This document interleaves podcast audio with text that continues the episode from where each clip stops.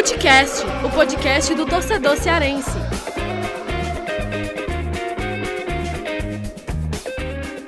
Vem que vem com a gente, senhoras e senhores, Futecast na área. Eu, Lucas Mota, como sempre, acompanhado por ele, o mago dos números, Thiago Minhoca. E também aqui conosco, eles dois, hein? Essas feras aí, Gerson Barbosa e Vitor Hugo Pinheiro. Tudo Essa tranquilo? fera, meu! Esta fera aí, meu! E aí, Thiago Minhoca, beleza, né? Você tá começando segunda-feira animada, né? Eu, eu não posso. Não, cara, segunda-feira no, animado e segunda eu acho que não pode, não, viu? Acho é. que é, tá, tá, na lei, viu? Pode Olha, não. Thiago Minhoca, eu tive que trocar aqui o chip, né? Virar a chave, que nem o Ceará vai fazer aí para jogar a Copa do Brasil, porque até então eu estava deitado ali, até um pouco triste por essa segunda-feira, porque acordei com o meu olho direito pregado, né? Estou com um problema aqui ocular, mas já estou me recuperando. E aí tomei aquele dúvida. velho café e já dei essa animada, Thiago Minhal. Eu tenho uma dúvida, Lucas. Você mostrou, né? A gente aqui, Gesso, o Vitor também viram. Você colocou lá no nosso grupo a foto do seu olho direito bastante inchado.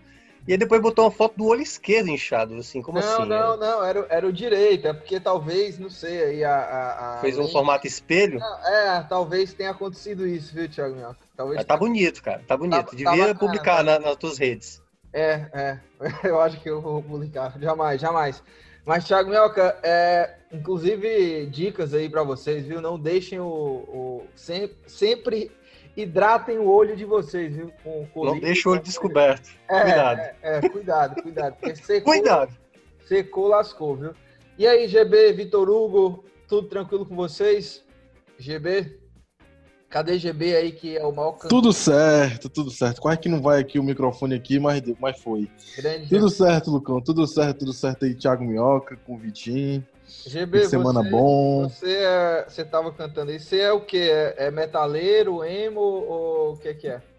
Cara, eu sou, eu sou é claro. um pouco de tudo. Sou, eu tive fases. Eu tive minha fase emo, eu tive a minha fase pop, né? Época de Demi Lovato, Jonas Brothers. Forró, forró. É, e tem também a fase do rock, né? Do black metal aí, que a gente escuta aí até hoje. E forró é não, GB, forró. Não, forró não. Forró foi depois de grande nunca, só. Nunca foi pra um, pra um velho forró? Não, não, festa sim, festa sim. Entendi. Showzinho e tal, mas pra ouvir em casa assim é difícil. Tá ok, viu? Eu já fui uma vez pra um forró e passei pelo vexame de tentar entrar, sabe, com celular, celular, cachaçinha. dentro das calças, aí o cara. Errado. É. Mas, ô, ô Vitor Pinheiro, tudo tranquilo, né, também?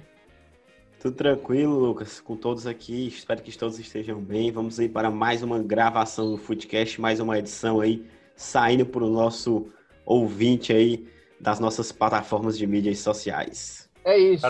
E, e o, o GB, GB que ia falar aí, né? O episódio de, de hoje está especial, afinal de contas, a gente vai falar aí sobre é, ele, né? Rogério Senna aí, que tá, vai completar mil dias de trabalho à frente do Fortaleza. Pelas minhas contas aqui, viu? É dia 29 de setembro, tá chegando o dia do homem. Não, não, não. Segundo informações, é, é isso é, exatamente. eu debater com vocês, né? Porque é, você pode é, somar de duas formas, né, Thiago Minhoca?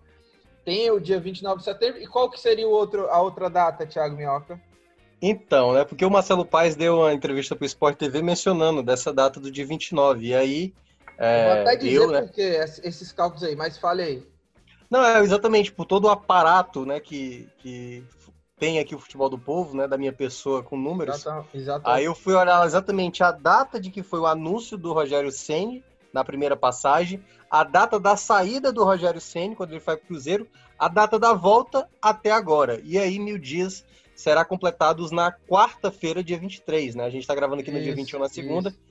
Então, na quarta-feira, completa mil dias de Rogério Ceni como treinador do Fortaleza. Trabalhando aí, talvez, por isso que a contagem do Fortaleza seja é, não, no é, dia 29, né? Eu vou dizer aqui porque que a, a, contagem do Fortaleza oficial, né, do clube, é no dia 29, mas é o torcedor, ele comemora no dia que ele quiser. Se ele quiser comemorar qualquer dia aí, né? Se não é que ele já comemorou os mil dias também aí do Rogério Ceni, que é o seguinte, a, a, a assessoria lá do Fortaleza conta a partir do dia 15 de novembro, a data da apresentação. É, e aí, no dia 11 de agosto né, de 2019, foi o dia da saída dele para o Cruzeiro. Até esse intervalo aí foram 634 dias. E aí, o anúncio do retorno aconteceu no dia 29 de setembro, né? 29 de setembro do ano passado. E aí, uh, até o dia 29 de, desse, do anúncio do retorno, do dia 29 de setembro até agora, né? 29 de setembro de 2020, são 366 dias, mais 634 dias, dá esse mil dias aí é, de Rogério Senna. Mas aí o Thiago Minhoca tem também os cálculos aí. Enfim, você comemora no dia que você quiser. E assim, a gente vai falar sobre o Rogério, né? É, é o tema principal aqui desses mil dias do Rogério. Mas a gente também vai ampliar isso falando sobre trabalhos longevos, né? Que do futebol cearense, de técnicos do futebol cearense. Não, não há tantos assim, né? Mas a gente vai destacar alguns nomes. Mas para a gente começar já, queria saber de vocês. É, qual que é a fórmula aí para tentar entender um pouco aí desse trabalho aí de mil dias de Rogério Senna, Thiago Minhoca? Cara, primeiramente é bom a gente pegar o contexto do futebol cearense, né? O nosso futebol cearense ele não, nunca teve assim treinadores por muito tempo porque viviam, né, em divisões inferiores. O foco geralmente era campeonato estadual, então assim não, não tinha como hoje, né? Ceará e Fortaleza numa Série A por muito tempo. A gente ainda vê exatamente muita troca de comando, por exemplo, no Ferroviário, como foi o caso do ano passado, o Vilar saindo, uh, por exemplo, daqui a pouco também a gente vai falar sobre o Vilar, mas é, não era tão comum isso. E essa relação do Ceni com o Fortaleza tem uma ligação direta que é o Marcelo Paes, né? Primeiramente, por ter a sacada de trazer o Rogério Ceni, um cara do tamanho como ele é, embora tivesse na época sido um treinador início de carreira, só tinha feito um trabalho no próprio clube, né, no caso no São Paulo, e nessa aposta que ele fez, ele soube bancar o Ceni em um momento primordial, que após a, a, perda do título do Campeonato Estadual de 2018, da maneira como foi, né?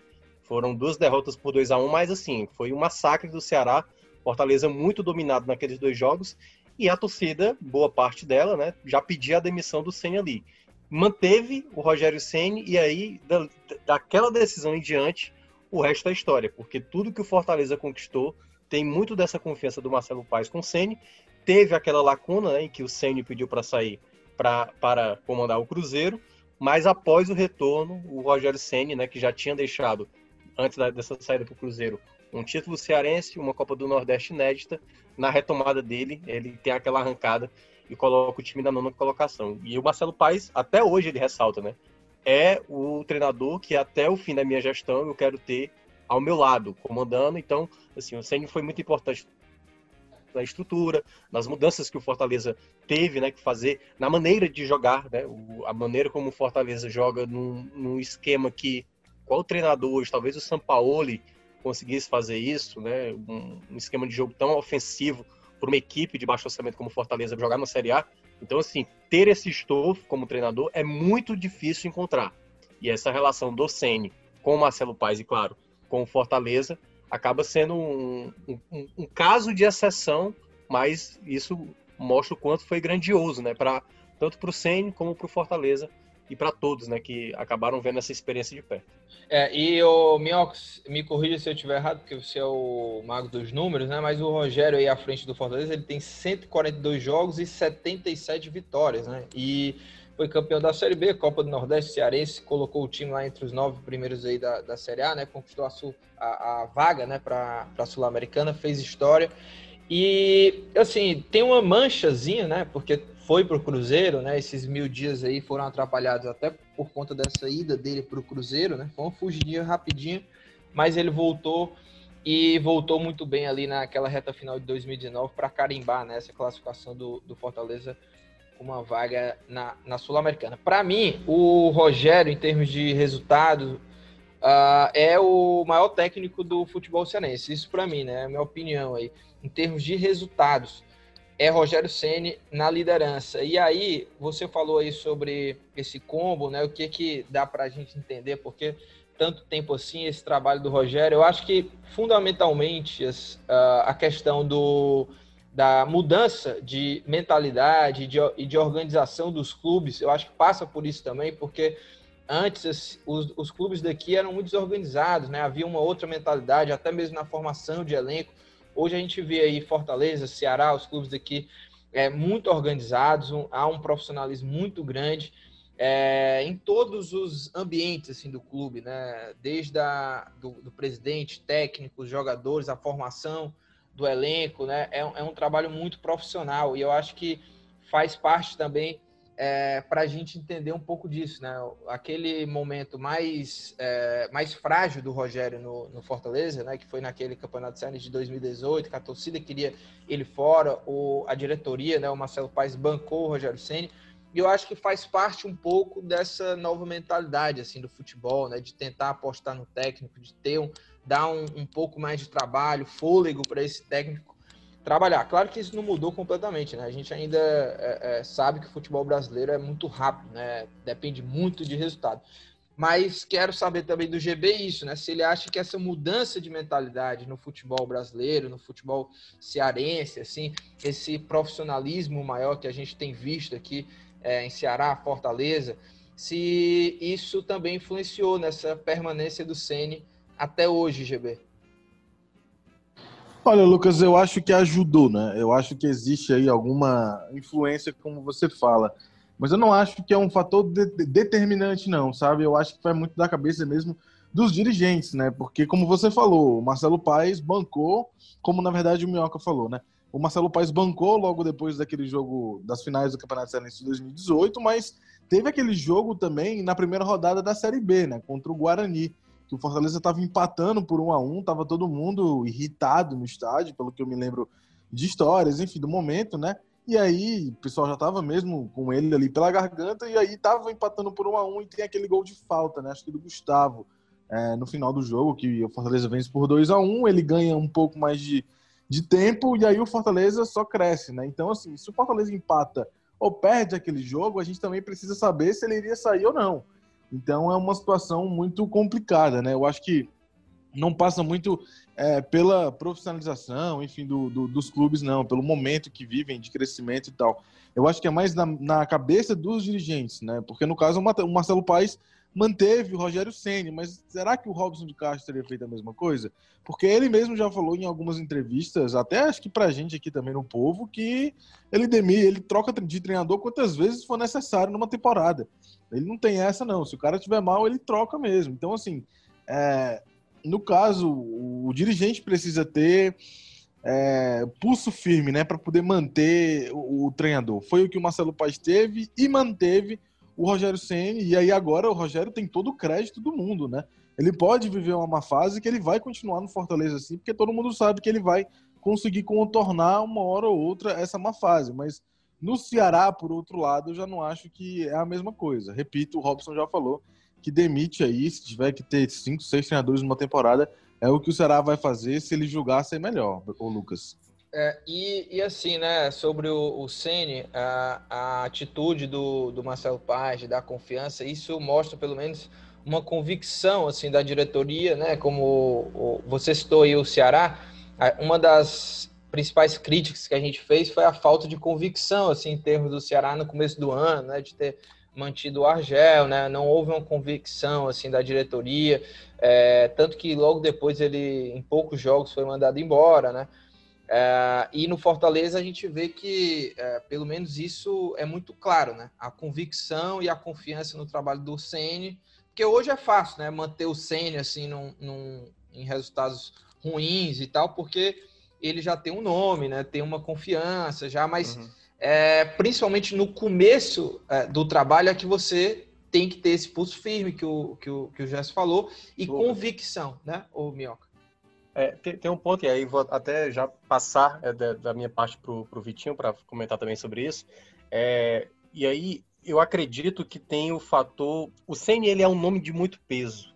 Só o nome do Senna é um nome de muito peso. Então ele já começaria a carreira de técnico sendo um cara percebido. Sempre.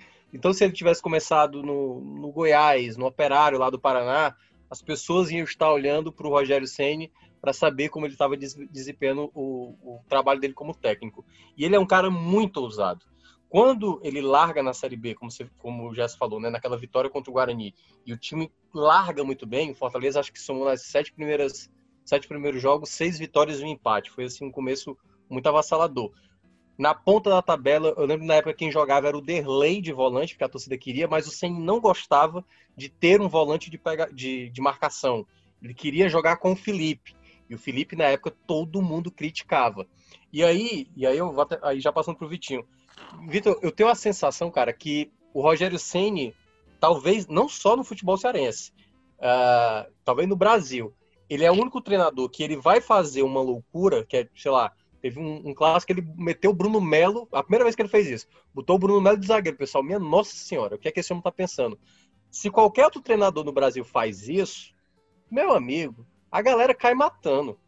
O pessoal cai reclamando mesmo. Então, assim, ele, o, o Ceni hoje ele tem um estofo no Fortaleza a ponto de, de fazer uma, uma mudança inesperada e a torcida, mesmo receosa, tipo, não, esse cara ele já, ele já mostrou que ele consegue fazer alguma coisa. Então ele tem um respaldo que no mercado nacional brasileiro é difícil acontecer.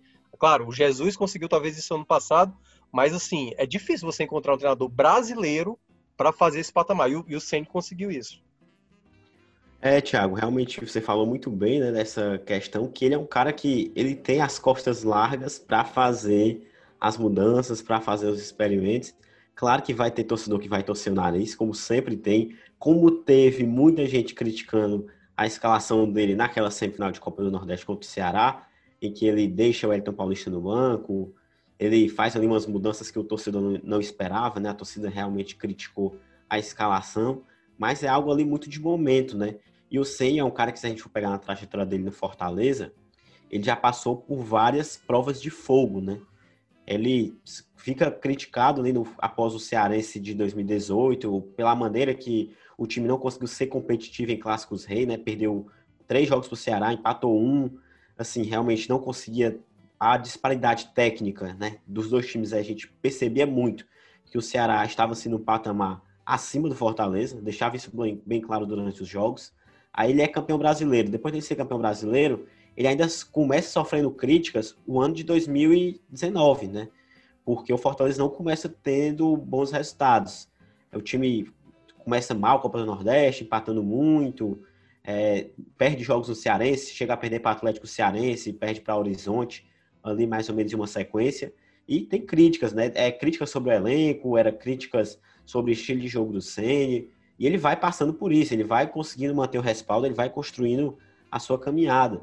Até na própria Série A do ano passado, um pouquinho antes dele sair para o Cruzeiro, a gente observa muita gente criticando né, sobre o estilo de jogo de Fortaleza.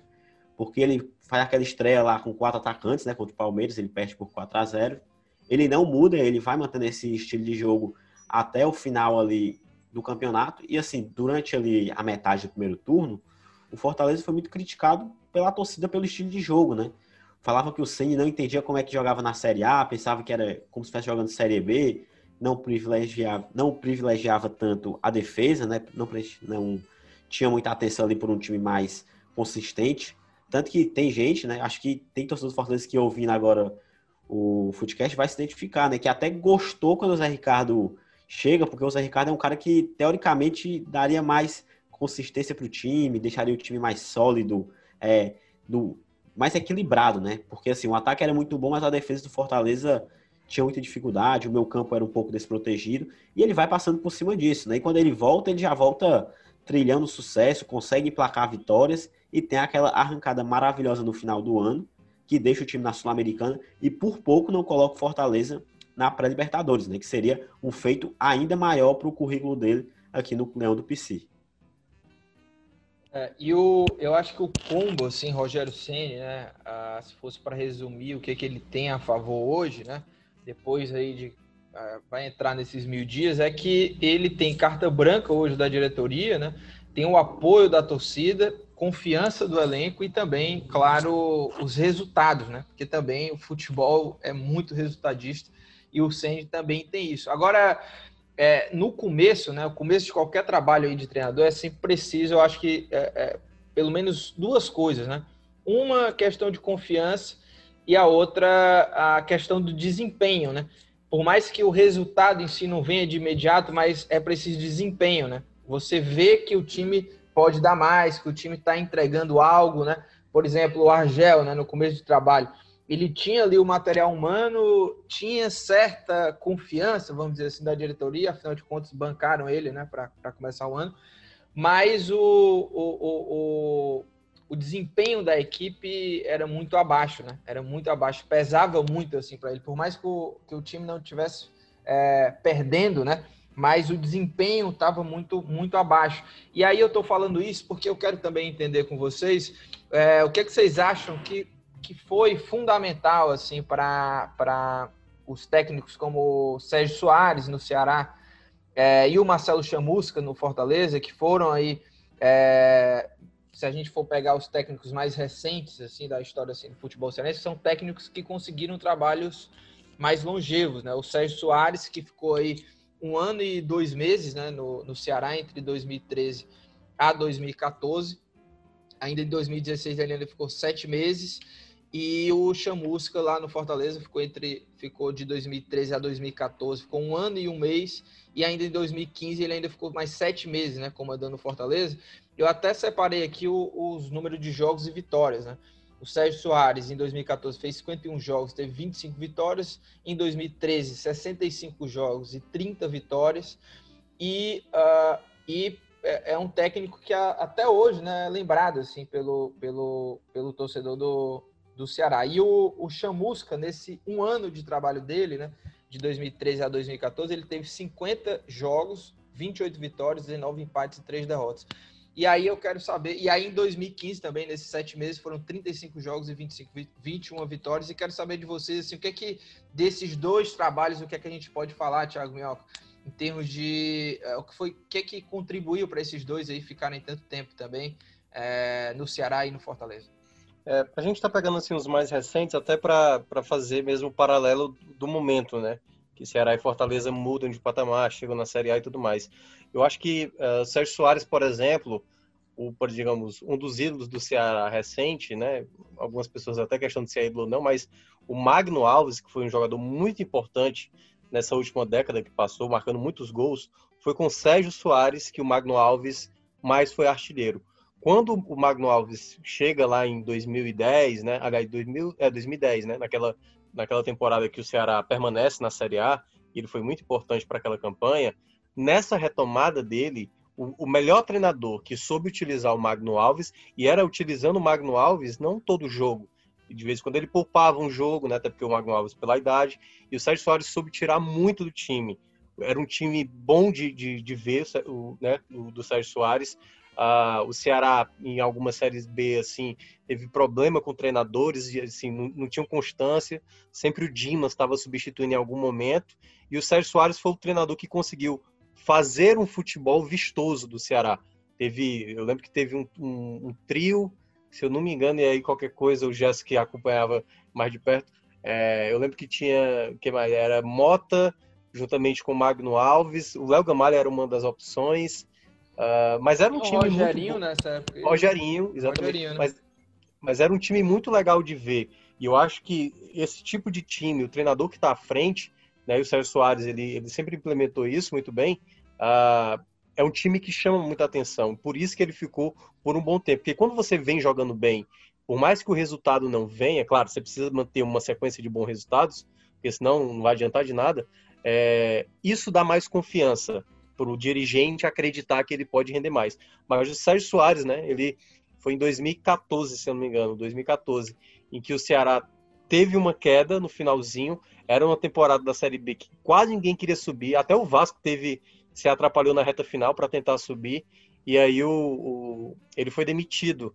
Demitido o jogo no, antes do jogo contra o Santa Cruz. Isso e na época 2016, eu, né? Foi 2016? Eu tenho a impressão que foi 2014. Eu acho que essa aí já foi a outra passagem. Foi 14. Foi 14. 2014 né? Sabe, sabe por quê? 2016 ele termina o ano. Ah, tá. Isso, exatamente. É. Porque em 2016, exatamente por conta de 2014, que não deram a oportunidade dele terminar o campeonato, porque naquela época demitiu-se o, o, o, Sérgio Soares para trazer o PC Guzmão.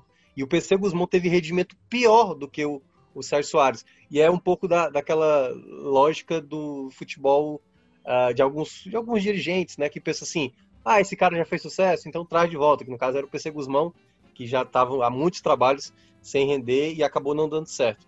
Né? E o Chamusca, assim, não dá para falar só apenas do Fortaleza, né? Porque ele, a mesma coisa, ele fez duas campanhas de primeira fase ali sobrando, né? O Fortaleza muito regular. A gente vê hoje o Chamusca e muito bem no Cuiabá lá na Série B, mas quando você olha, você vê que tem muito trabalho que ele já tinha feito no Fortaleza, né, nas duas passagens que teve, e que fez no Ceará. Ele pega o Ceará também ali na, de uma parte do campeonato, acho que ainda no primeiro turno Isso, do, do, substituindo do, o Givanildo, é, da né? Série B. E, e depois, além de conseguir o acesso, ele conquista o Campeonato Cearense, ex- exatamente em cima do Rogério Senni, né? Todos os clássicos que o Ceará enfrentou diante do Fortaleza ah, em 2018, o Ceará foi, foi muito bem, foi bem superior.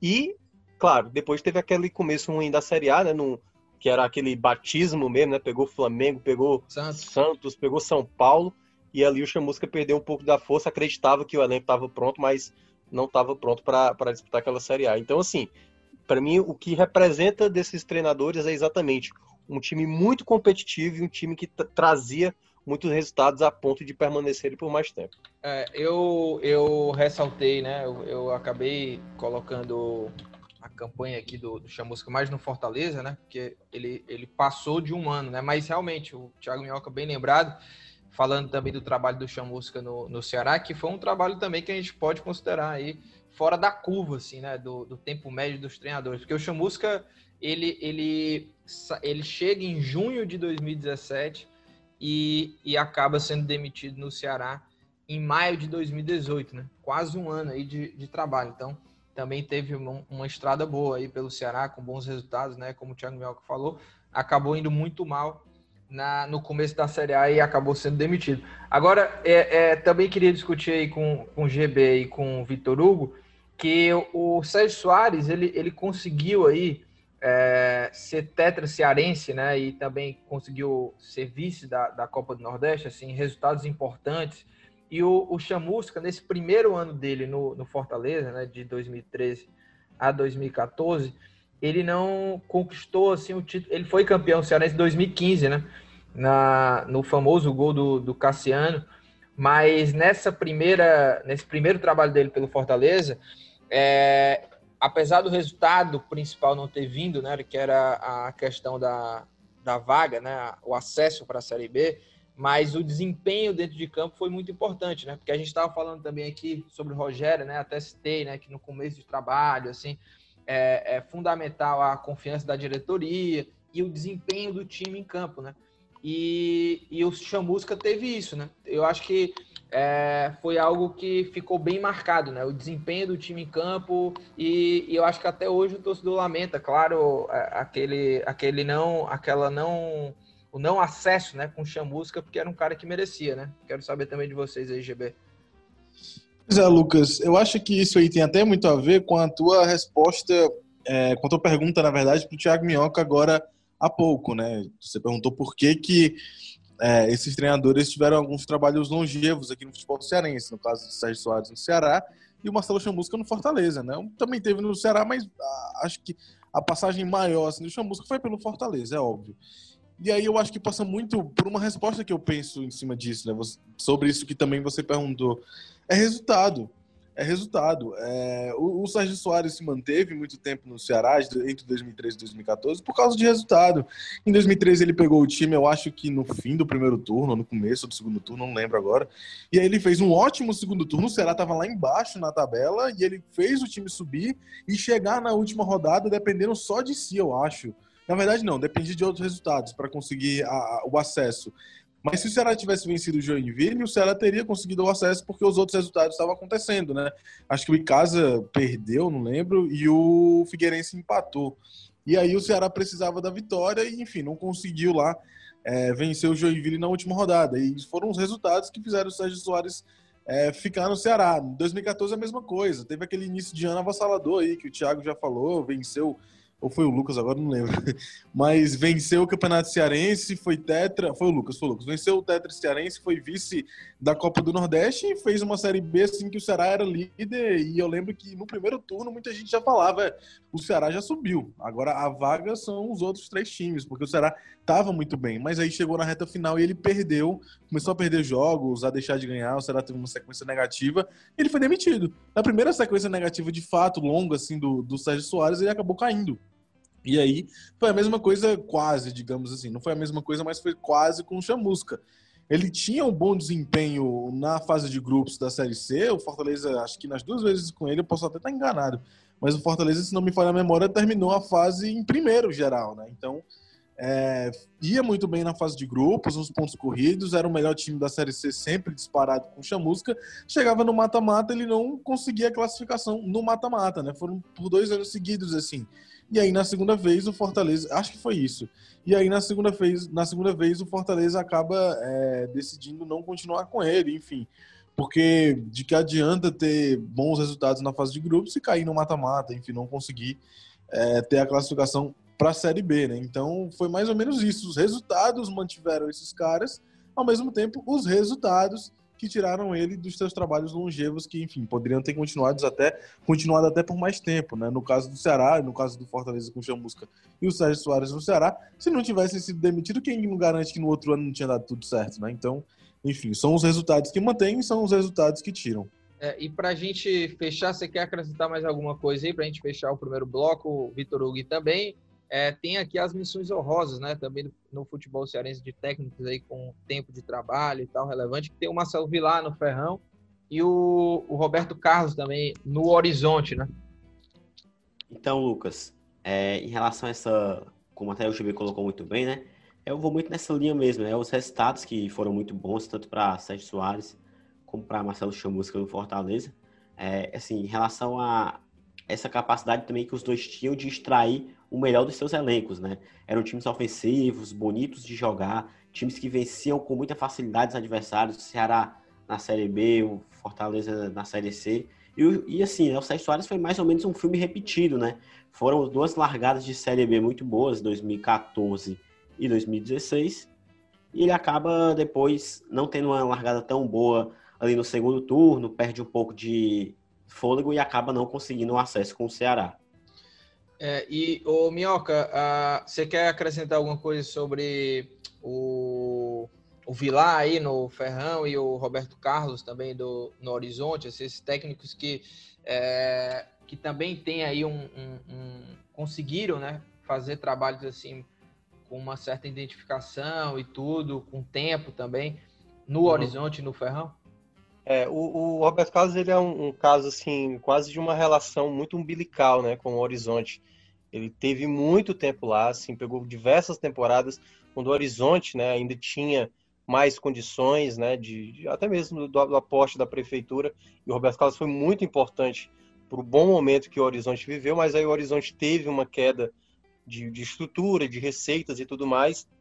O Roberto Carlos chegou a sair uma determinada temporada, não foi bem, né? Ele, ele apareceu como um treinador muito promissor do futebol cearense ele retoma ao horizonte, né? O horizonte já mais fragilizado e, e, tenta ainda, né? E tentou ficar lá muito tempo. Então era um trabalho assim de muita proximidade, assim, eu não, eu não tenho muito contato direto com o pessoal de Horizonte nem com o Roberto Carlos, mas certamente era um contato assim de muita confiança, né, da diretoria com ele, devia ter uma proximidade muito grande, e ele conseguiu muitos resultados, né? Ele fez o Horizonte uh, alcançar assim grandes feitos né, ganhar Fares Lopes, enfim. Então foi um treinador com muita representatividade no, no cenário local. O Vilar, o Vilar ele, ele é um caso que a gente já viu muitas vezes no futebol cearense acontecer com Ceará e Fortaleza.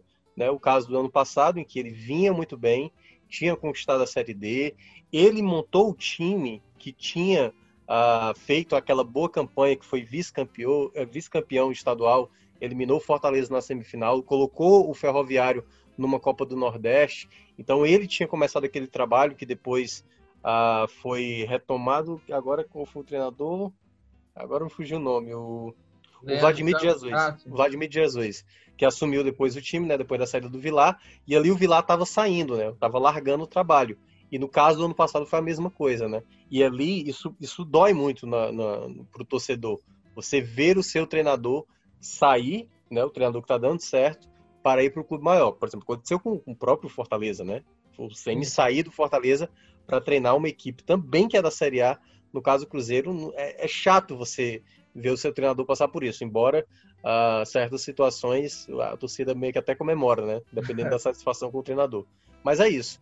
Esse, uh, essa relação com o Vilar ela estava muito boa, mas a saída do ano passado ficou assim um gosto amargo, né? Ele voltou, o time voltou a se apresentar bem no começo da Série C, mas é um pouco isso, né? O futebol você precisa sempre do resultado, mas o Vilar tá, tá gravado aí na história, né? Deu um é. título né, de Série D para o Ferroviário. É, quem sabe ele possa conseguir mais uma conquista aí, né? Subindo o Ferrão aí para a Série B. Agora a gente vai passar aqui para o segundo bloco para ir para pauta quente aí, falar dos, dos jogos de Ceará e de Fortaleza.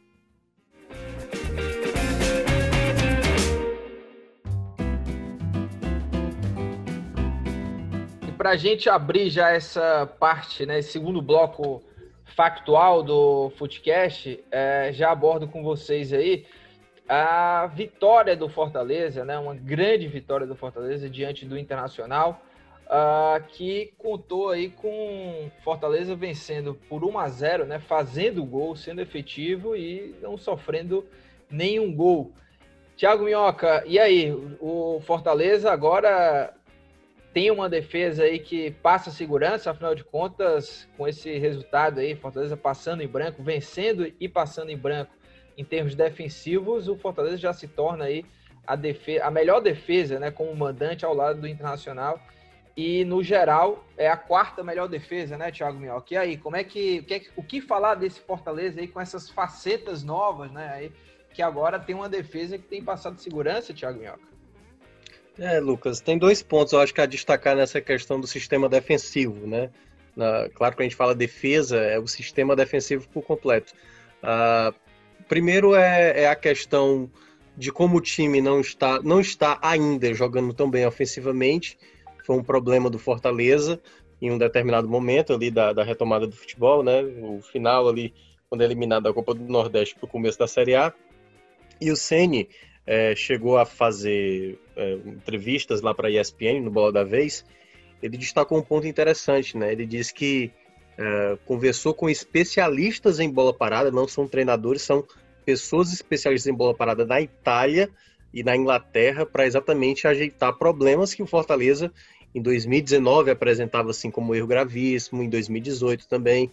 O Ceni, né, o trabalho dele uh, como treinador, ele nunca foi um treinador muito afeito a isso, a, a, sistemas defensivos assim tão eficientes. Ele sempre se preocupou em propor o jogo, em busca do resultado, e é importante, né? Porque nesse momento de Série A, equipes que, que acabam tendo que propor mais o jogo andam tendo mais dificuldades. Né? Equipes que tentam anular mais o adversário acabam tendo mais êxito. E o Fortaleza, nos últimos jogos, tem se destacado muito nesse aspecto. E aí vou citar alguns jogadores. O Paulão anda numa fase muito boa, bolas aéreas ele vê muito bem. Curiosamente, né, o Paulão se porque assim, a gente já vê desde o ano passado o Paulão, então a gente sabe da, da segurança que ele passa para a defesa. Mas se você colocasse, eu acho que até no mesmo época quando ele chega no Fortaleza, mas se você colocasse o Paulão no contexto de hoje e falasse para os outros times, eu até vi jornalistas lá da, do eixo, né, sul-sudeste, mencionando o, o Paulão é um Deus nos acuda, só que muita gente talvez nem acompanhe o Fortaleza de perto a, a ponto de dizer isso.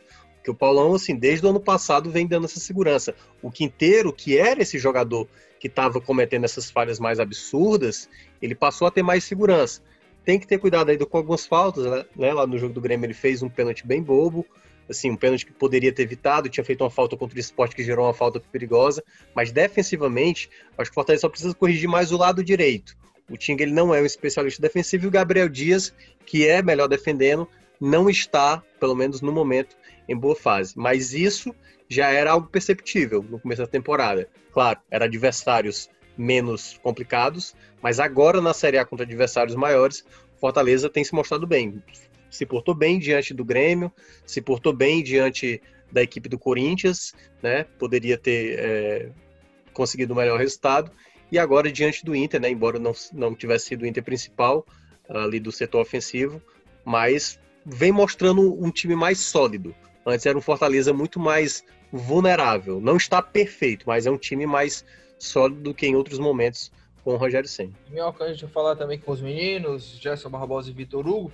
Gostou do Marlon na lateral direita? Pode ganhar mais minutos aí na lateral direita? Não, não. Assim, assim ele foi ok na lateral direita, mas não dá para a gente confiar no Marlon para ser o lateral direito. é aquela coisa, se por acaso perde um jogador por mais tempo, traz um lateral direito onde, onde quer que seja. O Marlon, ele foi, na medida do possível, útil na partida. Mas, por exemplo, teve duas bolas aéreas passando em que ele não tinha nem como disputar com o jogador do Inter. E ali o Fortaleza teve que afastar com a defesa, né, com os zagueiros. Mas o Marlon, assim, ele, ele deu um bom apoio, ele quase fez um gol, uma jogada muito bem feita pelo Juninho, né? Ele faz uma inversão de jogo muito bem é, realizada e o Marlon ali poderia ter cabeceado para o gol ou ter dado um passe ali de cabeça para o meio da área para ver se alguém fazia. Mas, assim, não era a posição. Ele é um jogador útil. É por esse motivo que ele não perde, né? Assim, a, a preferência do Rogério. Ele não é negociado. Porque em qualquer emergência você usa o Marlon para cobrir um buraco que o time tá, tá precisando. Ó, oh, mas ele teve aqui, viu, no, a nota dele no SoftScore foi 7.2, ele, ele de oito duelos, né, no chão, aéreos e tal, ele ganhou cinco, teve dois desarmes na partida, dois cortes e, e, mais uma interceptação, né? Pelo menos, é, pelo Sim, menos nesse primeiro jogo aí, né, utilizado é, dessa forma, ele, ele deixou uma, uma boa imagem, né? Sim, é assim, ele, ele, ele é um cara muito voluntarioso e ajuda muito taticamente na marcação. Isso aí eu não tenho dúvida. Uhum. Mas eu, ele não é o da, ele não é da posição. Teve um cruzamento que ele fez horroroso e tal. Teve um que ele acabou acertando. Mas assim, ele não é da função. Assim, ele dá para ser um quebra-galho para um momento de uhum. emergência, né? Assim, mas não dá para é, o Marlon ficar jogando dois jogos seguidos, por exemplo, como lateral direito. Porque certamente, e aí o Rogério Senna é um cara muito de justificar certas coisas e é o ponto que eu de vez em quando critico assim, o Ceni, é, se não ganha do Inter, ele ia estar tá usando essa carta, né? Ah, a gente jogou com um cara que era improvisado, Sim. ele não é lateral e tal. Então, assim, tudo bem, o Marlon pode colaborar em alguns momentos, mas numa Série A é muito arriscado você ter que improvisar um jogador que não é da função.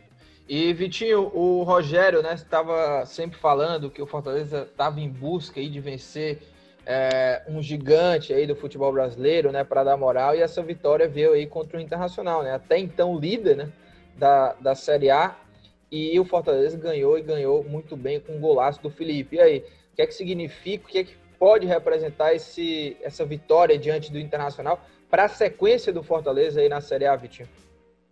Então, Lucas, é uma vitória que dá muita moral, porque, assim, essa vitória contra o gigante, né, que o Ceni tanto batia na tecla, já estava ali batendo na trave, né? Literalmente, porque contra o Grêmio teve a chance, saiu na frente, tomou um empate ali no segundo tempo. Contra o Corinthians foi um panorama mais ou menos parecido. O Fortaleza chegou a sair na frente, tomou um empate.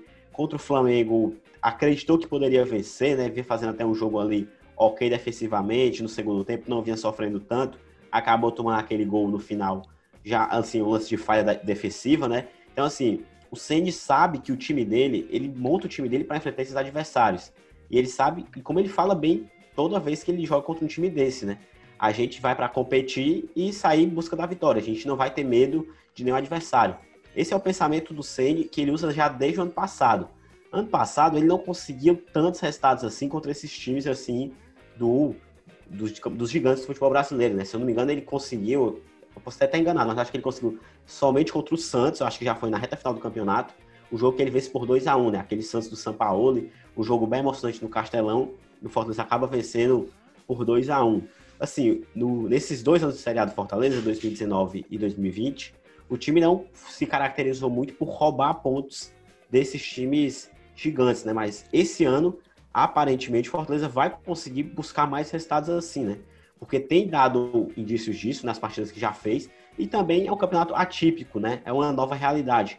É um campeonato que tem muitos pontos, muitos pontos de várias equipes sendo desperdiçados, tanto que a gente pega aí que a média dos times que estão lá em cima, né, do G6, não é uma média de pontos tão alta. Então, assim, acho que o campeonato vai ficar embolado até o final, e eu não vejo, né, pelo equilíbrio que a gente já observou nessas rodadas, nessas primeiras 10 rodadas, 11 rodadas, que vá ter um equilíbrio muito grande, né? Então vai ser um campeonato ali que até o fim, um time que está ali na segunda parte da tabela vai poder estar tá roubando pontos dos líderes da competição.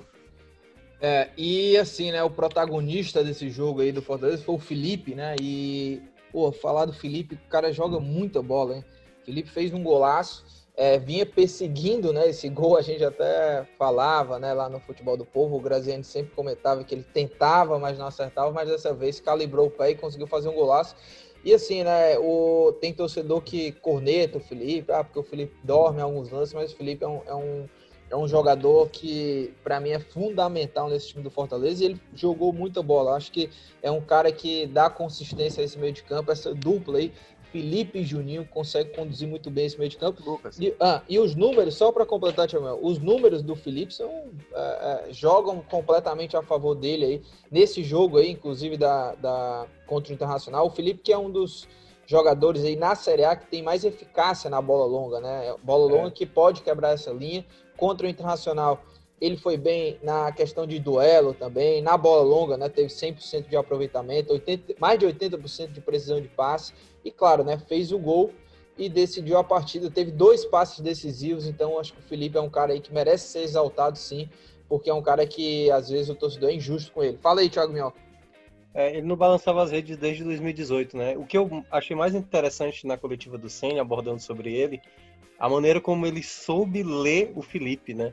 Assim, não à toa, eu falei isso na, no primeiro bloco, né?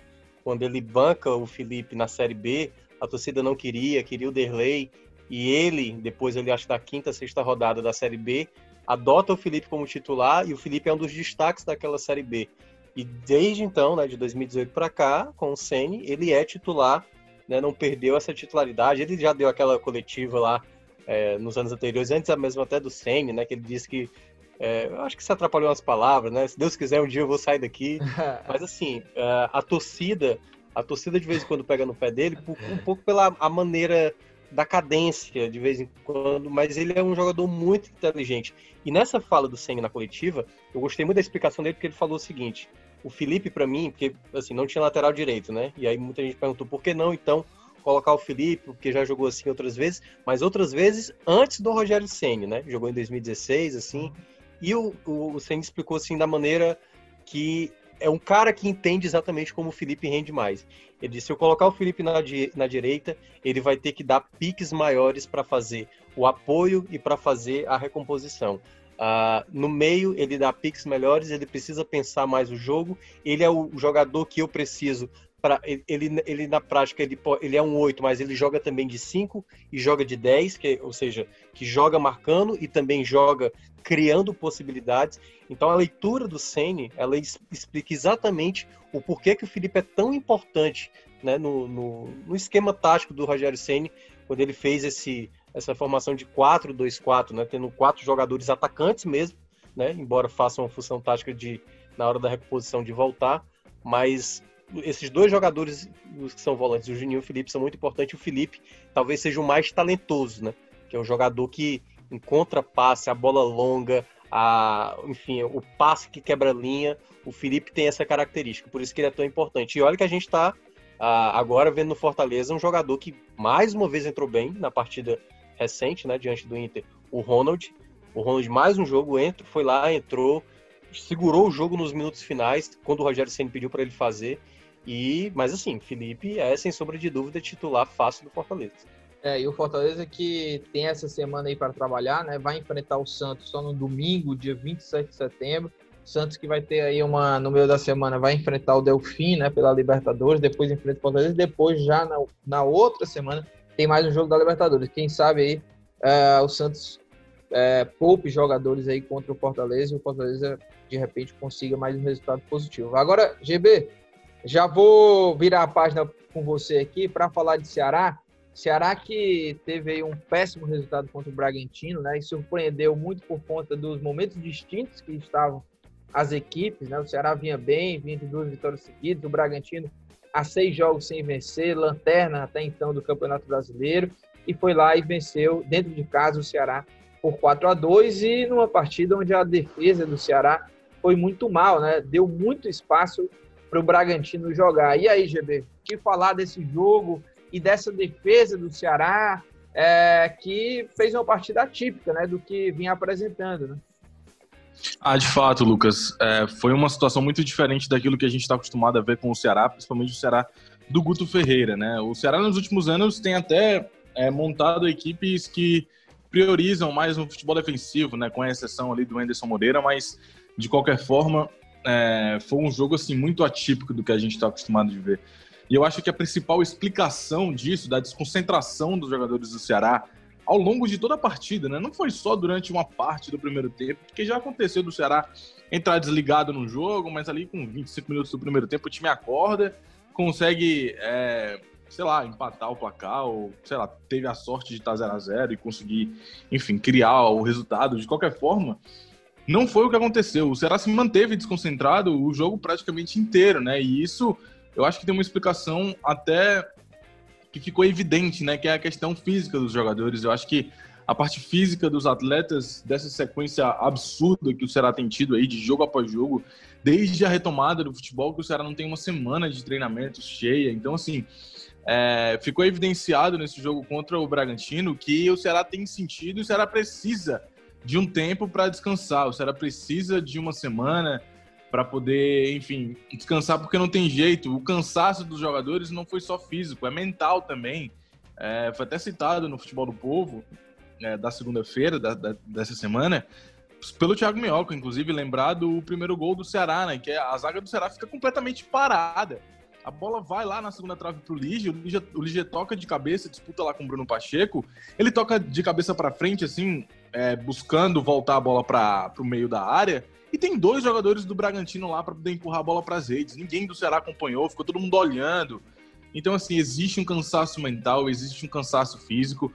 Eu acho que esse cansaço ficou muito evidenciado nesse jogo e não tinha para onde correr, né, Lucas? Porque uma hora a conta ia chegar e chegou da maneira que foi, 4 a 2 para a equipe do Bragantino, que aproveitou o fato de ter tido uma semana cheia, a primeira com o Barbieri, obviamente que não joga há tanto tempo quanto o Ceará, então o Bragantino soube aproveitar esse momento, essa situação, também montou uma estratégia muito inteligente para a partida e conseguiu sair com resultado, Lucas.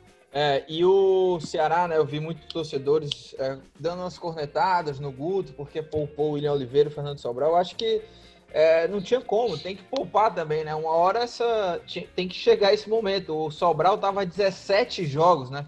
É, jogando sem parar. O William Oliveira tinha sentido até no jogo passado, mas é fato é que sentiu muito, assim, o time sentiu muito a falta desses dois jogadores, mas eu acho que é, não, não dá para questionar tanto essa questão de poupar, né? Era um jogo que Fernando Sobral e William Oliveira, uma hora ou outra, eles precisariam descansar.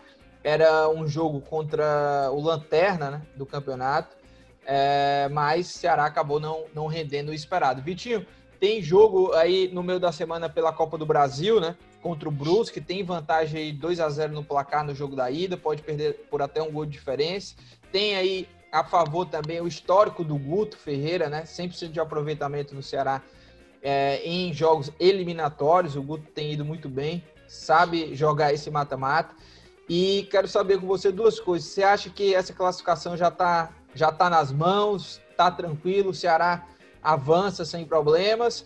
E se você acha que o, que o Guto deve ou não também poupar jogadores para essa partida aí contra o Brusque? Então, Lucas, muito bem encaminhada né, a classificação. O Ceará venceu por 2 a 0 lá em Brusque, né? Traz essa vantagem muito boa para o Castelão para decidir a vaga em casa. Vejo que a classificação está muito próxima, né? Não vou aqui gabaritar que o Ceará já passou para não dar aquela zicada, então, mas assim, digo que está muito bem encaminhado, o Ceará muito próximo de avançar às oitavas de final. E assim, Lucas, vejo muito como um jogo que dá para o Guto fazer esse experimento né, de poupar alguns jogadores, porque a sequência está sendo muito pesada.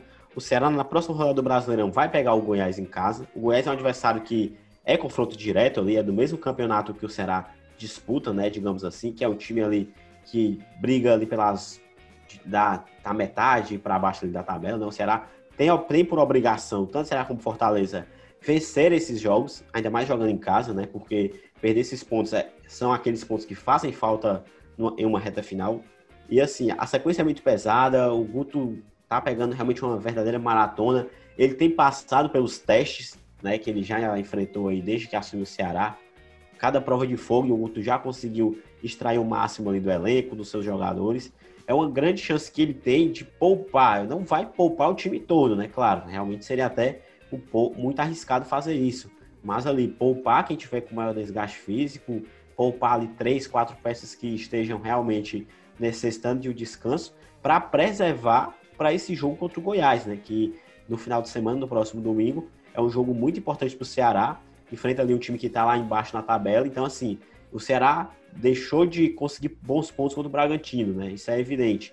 Não pode permitir que isso aconteça novamente contra o Goiás, ainda mais jogando em casa. É, concordo com você, ô Vitinho, aí sobre essa análise também sobre o Goiás. Acho que viram. É uma obrigação do Ceará, né? Joga em casa, o Goiás vai chegar aí como lanterna.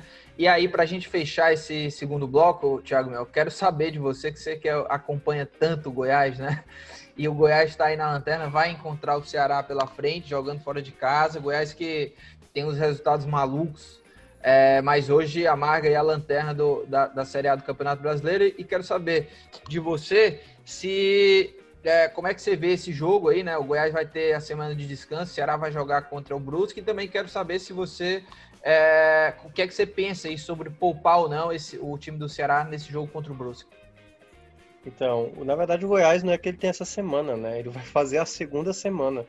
Ele jogou contra o Inter na semana passada e não jogou esse final de semana porque o Flamengo, né, que seria o adversário dele, teve dois jogos aí muito próximos da Libertadores e aí o jogo foi adiado. Goiás é o lanterna, mas tem três jogos a menos do que a rodada indica, né?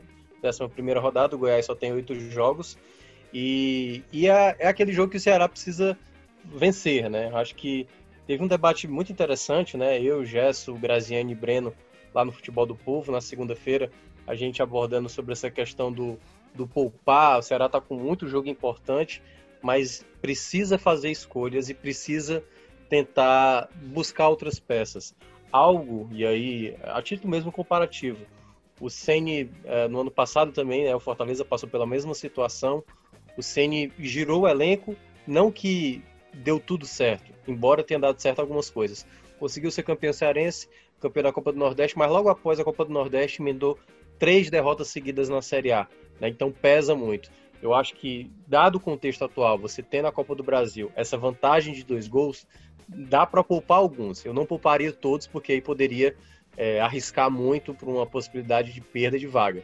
Mas dá para o Ceará poupar nomes, dá para pensar para poupar mais à frente, quando tiver o primeiro jogo da final do Campeonato Cearense, porque é muito jogo importante, Lucas. O Ceará já está perdendo muitos atletas e a gente sabe né, do histórico Ceará, vez ou outra, tem jogadores assim lesionados por muito tempo, acabam demorando. E aí já tem o, o Klaus, o Thiago também sentiu no aquecimento do jogo passado. Então tem que ter muito cuidado para não forçar, principalmente nos principais jogadores, né? Como a gente já tinha falado aqui outras vezes. Você perder um Vina hoje, você perder um Sobral, você perder um Charles, é muito, é muito, muito ruim.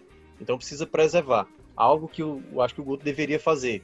Vai revezando lateral, joga um jogo um, joga jogo outro, reveza o lateral esquerdo, faz dois jogos com o Pacheco, faz um com o Alisson, um jogo, por exemplo, com o Goiás, que deve jogar mais fechado, o Alisson ele ataca mais, não precisa ser jogar tão fechado assim, mas aí você precisa né, usar mais o seu elenco para não comprometer os seus 11 principais e, claro, você ganha mais opções. Então, quanto mais você for utilizando e dando mais responsabilidade aos jogadores que não vão sendo utilizados, talvez o time ganhe, né? Até porque também o Ceará ainda está no mercado em busca de novos atletas.